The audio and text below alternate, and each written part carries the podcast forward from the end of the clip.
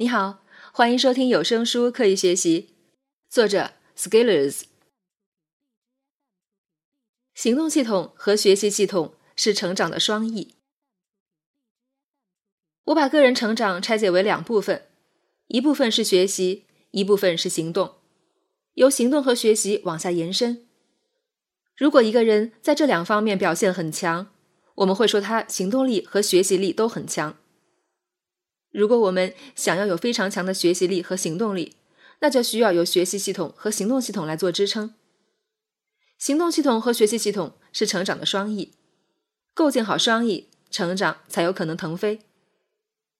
这里又可以应用输出倒逼输入的思路进行框架分析，并建立体系，成长这个问题就很好解了。当我们想突破成长的时候，要做两件事，一件是行动。一件是学习，一方面我们需要做事情，培养自己的行动力，建立自己的行动系统；另一方面，我们需要去学习，让自己的学习力更强，建立自己的学习系统。唯有同时注重行动系统和学习系统的建设，在持续行动的推动下，在一千天的见证下，我们才有最大概率实现自己的成长和进步。从这个意义上来讲。行动系统是我们的引擎，而学习系统是我们的导航。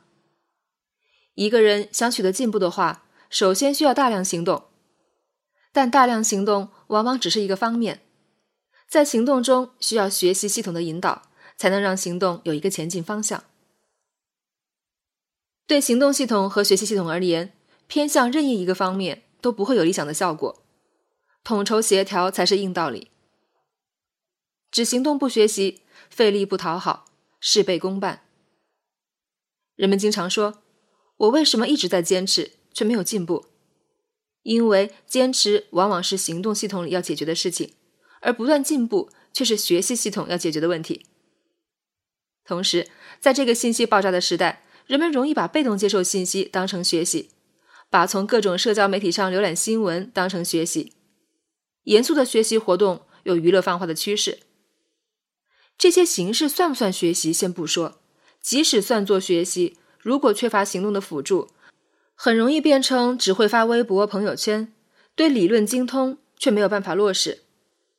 这种只学习不行动的行为，最后让你变成纸上谈兵的理论家。如果我们建立了行动系统的话，可以形成强大的惯性，可以在我们学习爬坡的时候不会轻易滑坡。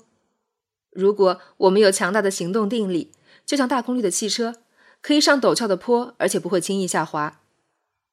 于是，在学习中，我们就不那么害怕困难，即使是学习曲线非常陡峭的领域知识，也能胜利。这些学习其实很消耗精力。如果我们有很强大的行动系统，那么在学习的时候，往往也不会力不从心。总体而言，成长就像走路。需要同时依靠两条腿协同工作。如果只迈一条腿的话，那我们只能蹦跶几下或者原地不动。而当我们两条腿都能迈步，在路上平稳行走，而且有充足的体能，又知道修正方向，清楚要去哪里，那么在持续行动的作用下，在一千天三阶框架的引导下，我们最终会发现自己还是可以走出一段距离的。而一旦我们为成长做了一些事情，我们又会变得更有信心，于是会进入一个健康发展的正循环。最终还是回到古人说的“知行合一”，这和行动系统、学习系统是一致的。我们论证了一圈，也只是对这个概念有一个更深刻的理解而已。但是我们还可以进一步明确：只有学习系统和行动系统两手抓。且两手都要硬，才能让我们有更长足的进步。